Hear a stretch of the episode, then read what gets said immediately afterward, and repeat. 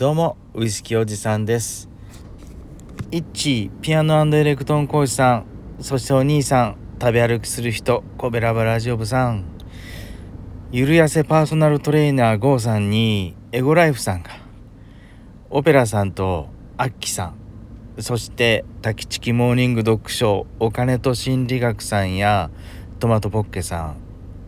そしてオペラさん。ボスッチさん。えー、2万人超が見る未来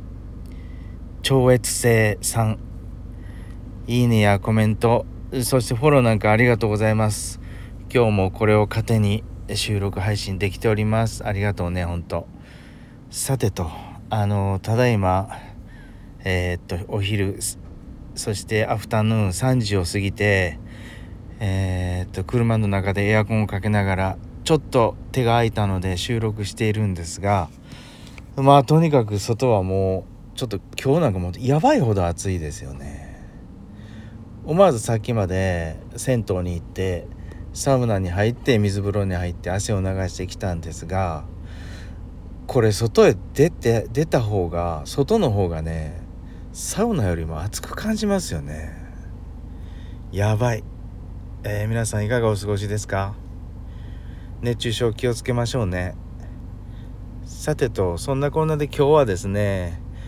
えっ、ー、と叱られ上手って最高のスキルだなっていうことを考えていたんでお話したいなと思います。えっ、ー、と僕は50を過ぎてですね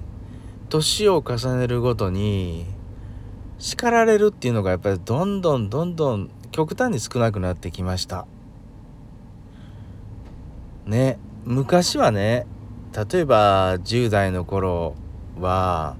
えー、学校の先生もちろん親そして女の子もう大人たちにもう毎日のようにっていうかもう分刻みで叱られてたんですけどですけどっていうかじゃあこれ20代に入ったら今度はですね先生はいなくなったんですけど今度はあの新入社員として入ったところの上司や先輩、うん、とかにしっかり叱られてました。でこれがね30代に入って、えー、まあ女の子に叱られるのはずっと30代からずっと今でもそうなんですけど40代に入ってどんどんどんどんあのー、周りは同年代や年下そしてなんかねあの中途半端な地位がついてくるとですねみんな気を使ってあのー、なんかね僕が暴走したり道を外した外してもですねあまり気を使って怒らないと。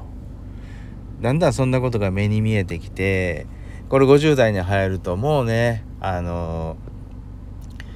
逆にご老体気を使うように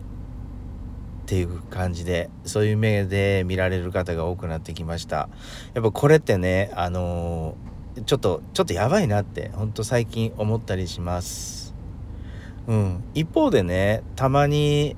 えっ、ー、と飲み屋さんなんか行くとおじさんがねえっ、と親子ほど離れたあ女の子かなあれ。えー、例えばお店に夜飲みに行く女の子のお店の同伴であったり、うん、社長さんが女の子を連れて居酒屋さんとか行ってる時にねいや本気でもう本気で、あのー、その女の子におじさんの社長がダメ出しされてて若干しょんぼりしてるっていう光景をたまにね、あのー、僕が飲み屋をやっていた時も今でもお店に飲みに行っても見かけるんですね。であの光景って僕はすごく好きでその社長さんが正直羨ましいとよく思います。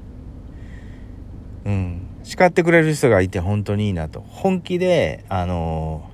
意見を言ってくれる人が一人でもいるとね、うん、やっぱりいいなと思います。うん、羨ましいなと思ったりします。でこれってやっぱり何て言うんだろう。叱られ力？叱られる力？これってもう最高のスキルだなと思ったりします。